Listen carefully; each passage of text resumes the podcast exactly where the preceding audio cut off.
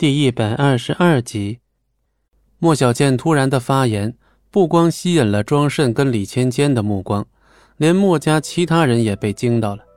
王家可是姑苏城里数一数二的存在，别说是莫家，就是莫家和戚家加起来都不配和王家相提并论。就连老太君在得知要和王家竞争的时候，心里都陷入了绝望。可是到了莫小倩的嘴里，王家却仿佛变成了无所谓的存在。我可不会被区区一个名头就吓到，何况以我的能力，就算是王家，我也有信心能赢下他们。哦，是吗？没错，从小到大，我一直都是家里最优秀的那个。但就在莫小倩身旁的秦淑兰，此刻心里却是七上八下，仿佛在坐过山车。他的女儿究竟有几斤几两？他这个做妈的会没数吗？而老太君的脸色也变得有些微妙。他当然也知道这个孙女最大的本事就是花钱，怎么可能做出什么超过王家的计划书来？我当然不是开玩笑，我怎么可能拿我们墨家的未来开玩笑？我是对自己的能力有信心才会这样说的。身为凤凰，就该有凤凰的信心。而不是像某些野鸡那样只会用美色示人。听完这番话，李芊芊不由得鼓起了掌。莫小倩心中顿时大喜，脸上得意洋洋之色也情不自禁地流露了出来。莫小倩相信，经过他这样一番慷慨陈词，对方一定会对她非常满意，然后点名要她代表莫家。莫老太君。你们墨家是否准备参与我们的招标啊？老戴君几乎毫不犹豫的点了点头，他当然不会允许自己错过这种机会。既然如此，那代表墨家的人，自然由我莫小倩来代表。除了我以外，没人有这个能力。嗯，我这个孙女儿的确是从小到大都十分优秀，如果她代表墨家的话。老身有信心能够赢过包括王家在内的所有对手。我的话还没有说完，如果墨家想要参与招标的话，那墨家的代表有且只有一个。李芊芊顿了顿，眼睛忽然看向了默不作声的莫小鱼，那就是莫小鱼小姐。什么？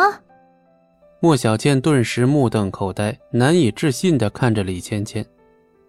老太君瞬间也懵了，紧皱着眉头，不知道该说什么了。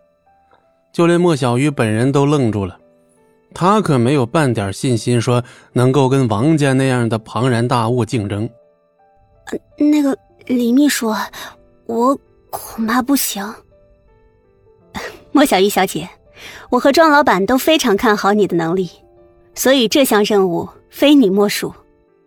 莫小鱼头都是晕的，心中是丝毫兴奋的情绪都没有。李秘书，我无法接受，完全无法接受。他自己都承认能力不足了，为何还要选他？我明明比他优秀的多。前有前锋点名莫小鱼，现在连庄慎这样的人物居然都也看好莫小鱼。莫小倩一直认为自己比莫小鱼优秀很多呀，但是现在这打击接连遭受的，连她自己根本都无法接受。不错，小鱼她自己也没有信心能够做好啊，我看就不必强人所难了吧。何况小妾也是我莫家人啊。莫老太君，我想你可能误会我的意思了。